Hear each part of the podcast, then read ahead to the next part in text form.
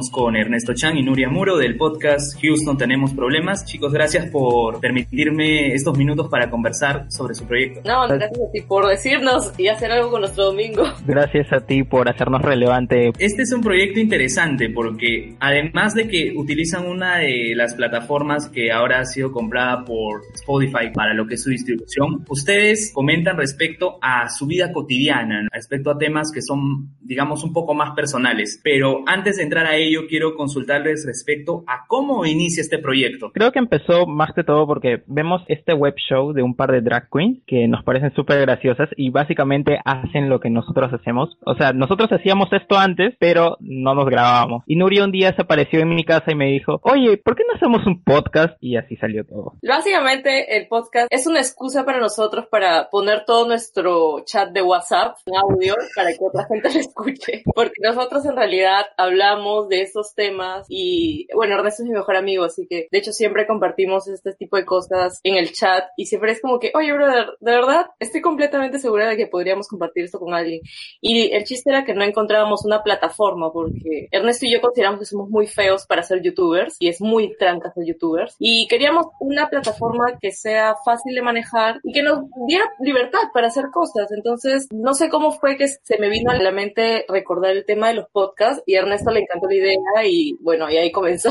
Pero, Nuria, tú ya antes habías hecho podcast junto con Luis Miguel Santa Cruz, ya estabas como invitada recurrente en algunos episodios. ¿Fue ahí que conociste la palabra podcast o ya previamente la habías visto? No, en realidad ahora que lo dices, sí, pues yo era invitada de Luis en su podcast, en el podcast infinito, varias veces y me gustaba esa dinámica porque Luis en realidad tenía una sección, como una mini sección de su podcast que era conversaciones no nerds, donde básicamente nos íbamos en YOLO y hablábamos de cualquier cosa. Era más como que el spin-off de su podcast entonces, ese feeling de hablar cualquier cosa con gente y un ambiente más tranquilo, creo que fue lo que me inspiró también a tener este espacio de Houston de los Problemas con Ernesto, porque de hecho con Ernesto siempre estamos hablando de cualquier estupidez que se nos venga a la cabeza. Entonces, quedó en esta idea. Y es muy interesante porque de hecho Ernesto y yo creo una de las primeras cosas que quedamos claros fue que el podcast lo hacíamos por nosotros, o sea, porque era divertido para nosotros dos. Dijimos, aunque no nos escuche nadie, mientras a nosotros nos guste lo que estamos sacando en cada episodio, realmente no importa. No importa si nos escuchan 100, una, tres personas. O sea, nosotros nos vamos a matar de risa con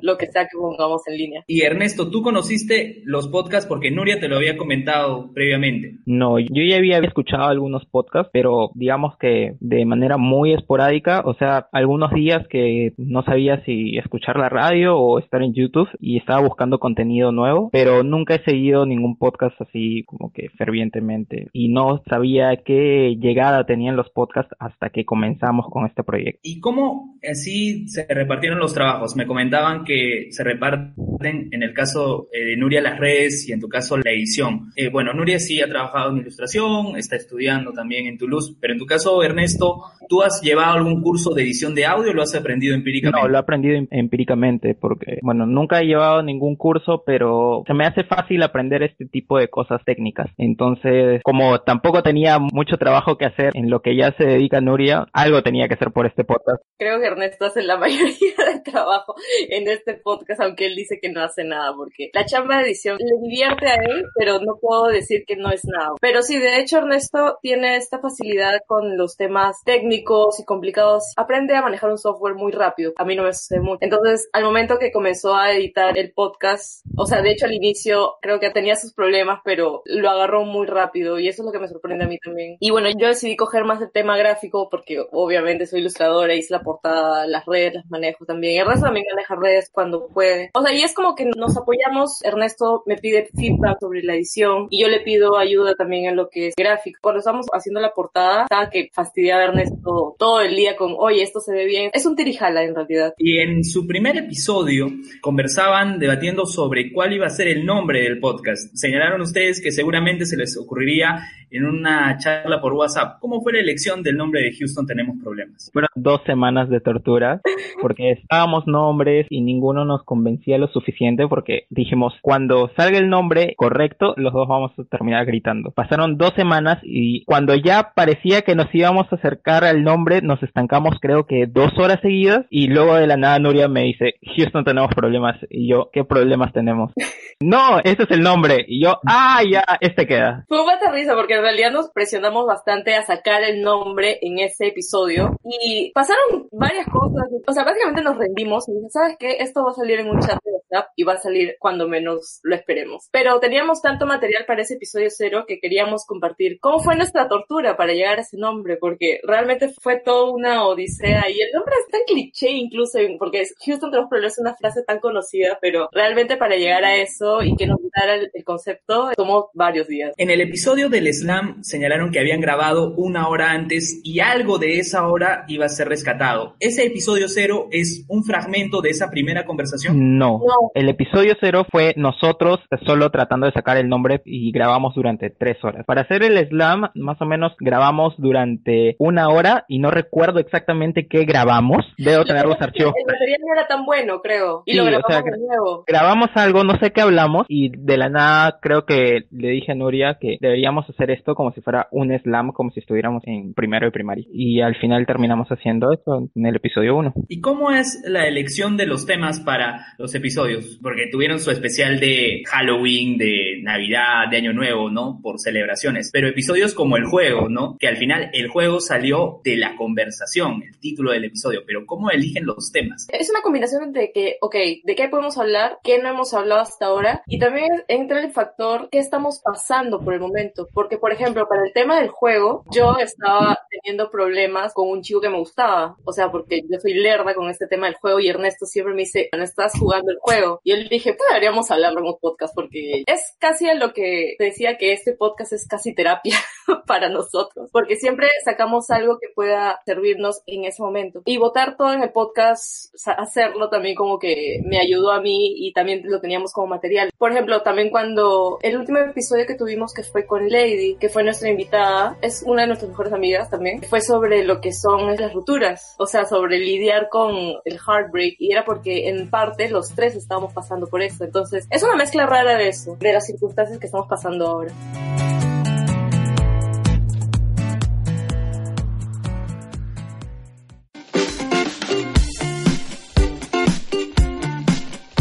Este podcast cuenta con el apoyo de la Unión Podcastera.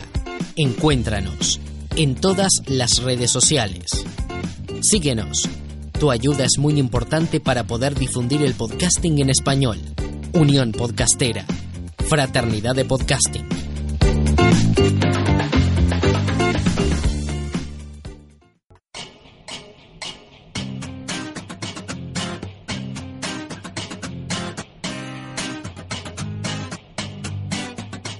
Un proceso de catarsis en todo caso, ¿no? Poder expresarnos a través de este medio para, digamos, una manera de desahogarnos de lo que está pasando en nuestra cotidianidad. Claro, es más que todo eso, es bastante terapéutico poder hablar con Nuria sobre estas cosas y siempre soltamos cosas graciosas, así que, ¿por qué no subirlo a internet, no? La única respuesta lógica. Y sobre temas que les agraden, hasta ahora está la promesa desde el primer episodio que hagan un capítulo sobre fútbol. Todavía no han tratado ese tema. Ah, yo soy ah. leer de fútbol, pero estamos tratando de ver, yo creo que ese episodio debería ser Ernesto enseñándome a mí las fundamentales de fútbol, porque Ernesto sabe demasiado y yo no sé absolutamente nada. Así que creo que esto podría ser una dinámica interesante, pero todavía no lo hemos pensado. Estén atentos igual. Ernesto, tú fuiste quien propuso el tema de fútbol en ese episodio. ¿Qué esperas tratar en un episodio dedicado a este deporte que tanto te agrada? Aparte de que espero que Nuria me entienda, yo voy a estar contento si en ese episodio Nuria por fin me entiende que es un fuera de juego. He llevado dos años de mi vida tratando de que Nuria entienda que es un fuera de juego y todavía no lo consigo. Tampoco entiendo lo de la acción adelantada. es un fuera de juego. son sinónimos. El fútbol es una cosa que me apasiona bastante. Soy muy fan del deporte, entonces va a ser un logro para mí si logro al menos enganchar a Nuri un poquito con el deporte porque de verdad me hace falta alguien con quien ver mis partidos. Una vez me acuerdo que estaba contigo mientras veías un partido del Barça. Ah, sí, corriendo por toda mi casa y Nuri estaba como, ¿qué, qué le pasa a este hombre? O sea, te apoyo, pero no entiendo qué está pasando. Ahora quiero consultarles respecto a la plataforma que ustedes han escogido para la distribución del podcast. Sus dos primeros episodios, bueno, el episodio cero y el primero están en Evox, pero de ahí en adelante el resto de sus episodios están en Anchor. ¿Cómo deciden optar por esta plataforma para la distribución de su contenido? Bueno, estábamos buscando una plataforma, Nuria me habló de Evox y luego le comentaron sobre Anchor y vimos que era mucho más fácil poder distribuir el podcast si teníamos una plataforma más conocida para el mercado local, para nuestros conocidos. Como subiéndolo a Anchor podíamos tenerlo en Spotify, podíamos tenerlo en Google Podcast, en el mismo iTunes que hasta ahora no, no nos aprueban. Decidimos ponerlo ahí porque también lo estuvimos subiendo a un canal de YouTube, pero no tenía mucho sentido tener un podcast en YouTube porque solo era nuestro fondo de la portada del episodio más el audio detrás. Yo siento también que es muy importante pensar cómo piensa el usuario. Y yo decía, pucha, Ernesto, yo te mando un link, ¿tú vas a abrir ese link? No vas a abrir ese link. Es más, tengo que servírtelo completamente en la mano. Entonces, nuestro objetivo era llegar a Spotify en realidad. Ya con Spotify teníamos esta opción de poder compartir el episodio del podcast en Instagram, como ya básicamente dárselo en bandeja de plata a los oyentes. Y también Spotify tiene sus beneficios porque, o sea, la misma plataforma te deja descargar episodios, o sea, no tienes que estar a conversión de YouTube, que creo que si lo piensas con el celular, apenas cambias la aplicación, dejas de escuchar. Entonces, son varias cosas que como usuario como oyente creo que debíamos hacérsela más fácil. Compartimos el episodio, solo tienen que hacer clic eso es lo dinámico que nos permite Anchor. El tema de iTunes era de que no todo el mundo tiene Apple, entonces teníamos que buscar algo creo que un poco más neutro. Entonces Spotify fue lo que más se nos acomodó. Nuestra base está en Instagram, o sea, todos nuestros seguidores están en Instagram. Era mucho más fácil poder compartir con las historias el link directo porque pues, solo un botón y ya los lleva directo al episodio que hemos sacado. Es importante para el oyente porque tú le dices entra a iVoox, en un momento era solo así y era mucho más complicado, pero ahora con Spotify la gran mayoría de gente lo tiene en su celular y es simplemente dar un clic. Ahora, ¿qué otros podcasts ustedes han escuchado antes y después del desarrollo de este proyecto? ¿Y qué pueden rescatar de algunos de ellos? Bueno, sabemos el podcast de Luis Miguel, pero ¿qué otros podcasts has oído? Estaba oyendo un podcast que se llama Potterless, que es sobre Harry Potter, y es básicamente este pata que está en sus veintitantos, que nunca en su vida ha leído Harry Potter y no entendía el hype y quería entender por qué. Y se puso a leer los libros, tipo, un libro, hacía tres podcasts de libro mientras avanzaba y comentaba la historia con invitados, o sea, siempre había alguien que comentaba con él. Y también estuve siguiendo uno similar sobre El Señor de los Anillos, que eran, ya bueno, pero estos patas sí eran como que ultra mega fans porque, pucha, discutían hasta de lo que es el lenguaje, el Kenya, o sea, he estado siguiendo más podcasts literarios. Luego de eso, una de mis profesores de Toulouse, José Aljovín, tiene su podcast también que se llama Mindset, que se dedica a entrevistar o a conversar con gente del medio del diseño creativo acá en Perú, o bueno, cualquier rama creativa en realidad, o de comunicaciones, y el de Luis Miguel, obviamente, porque he estado participando de él y ya tiene como tres años con el podcast, lo cual me parece completamente admirable porque de hecho va a entrevistas, aparte que es periodista, entrevista actores. Esos son creo que los cuatro podcasts que puedo decir que he seguido más, tanto antes y después de hacer Houston. Ahora último, bueno, estoy súper pegado con este podcast de este canal de YouTube de charlas de fútbol que es súper interesante para la gente que le gusta el fútbol. O sea, hay un montón de cosas que yo no he podido ver y que estos patos me los ponen en bandeja para que lo pueda disfrutar porque hay épocas del fútbol que no he vivido aún. También me pegué un tiempo con el, o sea, me maratoneé el podcast del profe de Nuria de José Aljovín. Ah, sí, ¿escuchaste el Mindset? Sí, aso, me, me pegué horrible con ese podcast. Bueno, pude escuchar el episodio que me mandaste, Luen, estaba muy bueno, muy, muy bueno. Y no he tenido más experiencias con podcasts eh, aparte de esos tres. Justo ese episodio que te pasé era la última parte de la entrevista a Carlos Mendo, de Una Pizca de Páprica. Me alegra mucho que te haya gustado.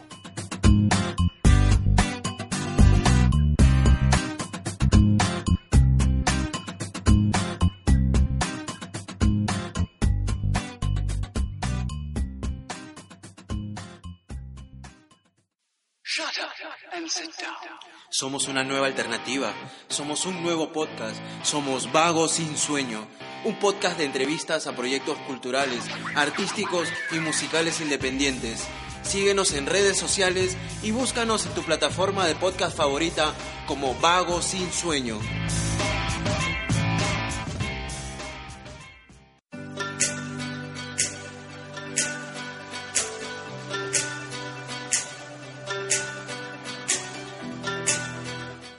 Podcasts, por lo mismo que es Catarsis, han hablado mucho de su vida personal. ¿Hasta qué punto o cuál es el límite para poder hablar de nuestra vida personal con la gente? Yo creo que depende de la persona, qué tan dispuesta esté a abrir su vida personal en público, porque siempre entendamos de que es divertido, pero uno también tiene que tener cuidado. Sin embargo, este, Ernesto y yo siempre tratamos de, por eso existe la magia de edición, si hay algo, por ejemplo, dijimos, porque nosotros en realidad hablamos de largo, pero si hemos dicho algo y dijimos, oye, no sabes que es mejor obviar esto porque fácil puede malinterpretarse, lo editamos, o si es algo como que muy personal, siempre nos consultamos como que, oye, ¿está ok que ponga esto o quieres que lo quite? Entonces ya depende de uno qué quiere dejar fuera y qué no. Pero creo que mientras, bueno, mi política al menos, espero que sea la de Ernesto también, es de que siempre hay que ser lo más transparentes posibles y lo más honestos, porque creo que eso es algo con lo que la gente puede empatizar. Somos personas, de hecho, hemos pasado por cosas personales, cada uno, pero siempre es bueno ser lo más claros y lo más transparentes, porque al final uno puede tener problemas y todo, pero, o sea, y eso es también creo que el fundamento del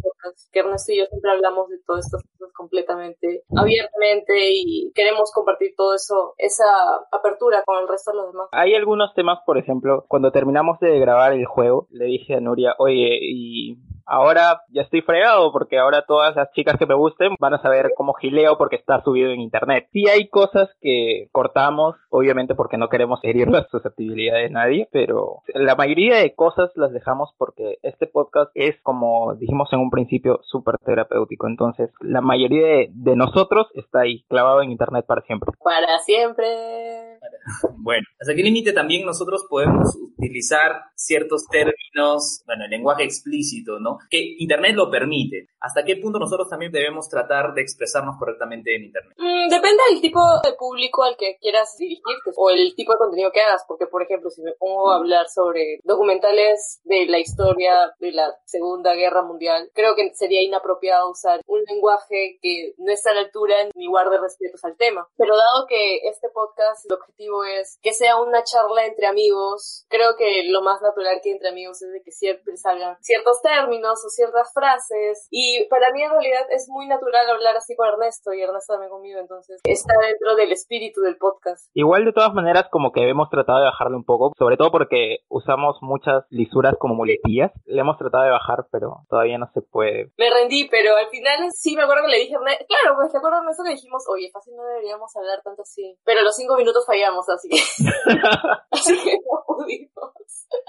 En ese caso no es que haya salido de manera forzada en la conversación, sino que lo han utilizado como una muletilla. Ya es un tema de sustitución de aquí en adelante. Para ir cerrando, ¿qué es lo que buscan a futuro con el podcast? Si bien hasta ahora tiene un objetivo de catarsis, ¿qué esperan de aquí en adelante? ¿Hasta dónde quieren llegar con este proyecto? Para mí ha sido como que una luz en medio de toda la oscuridad, porque con el podcast he aprendido, puedo ser súper creativo con respecto a cosas como edición y esas cosas. Entonces, lo que me gustaría para este podcast es poder llevar la edición a otro nivel, que puedan reconocernos por cómo editamos o por el contenido que estamos dando. Sí, más que nada lo que busco con el podcast es, este, aparte de lo principal que es para mí el, el punto uno, que es compartir con Ernesto y tener este espacio y pasarla bien con él, me gustaría que más gente lograra llegar a nuestro podcast y pasarla bien con ellos, porque al final eso fue lo que queríamos al inicio. Y de hecho, eh, Ernesto y yo hemos explorado esta nueva plataforma y siempre es bueno estar en constante exploración de distintos medios. Ernesto, de hecho, ha aprendido muchísimo de edición.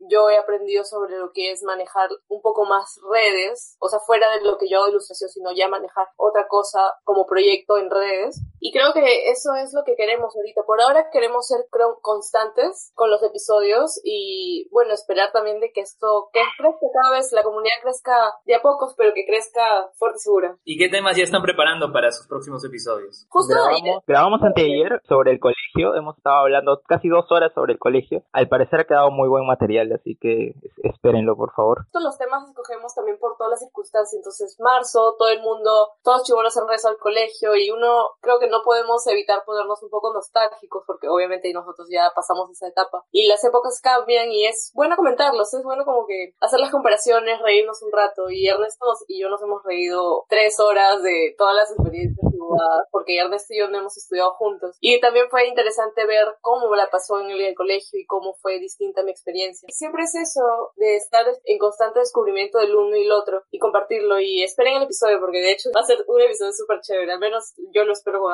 Bien chicos, ¿en qué redes están y dónde pueden encontrarlos? A mí pueden seguirme en Twitter como arroba ernestochan5 y síganos en Instagram como arroba Problemas. Ah, yo estoy en Instagram como arroba Nuria Muro Gio con G gato. Y nada, y también este tengo ahí linkeado el, el podcast, mi perfil, si es que son flojos y no quieren buscarlos porque los entiendo. Y búsquenlo en Spotify, en realidad. Ahí estamos, es la portada con el meteoro. Muy bien chicos, muchas gracias también por su tiempo, por, bueno, conversar un rato, una tarde del domingo y eh, espero todo lo mejor con su podcast y poder conversar en otra oportunidad también para hablar. Claro, sí, gracias a ti por tenernos en consideración. Gracias por notarnos, de verdad, estuvimos muy emocionados cuando aparecimos en la lista del año pasado.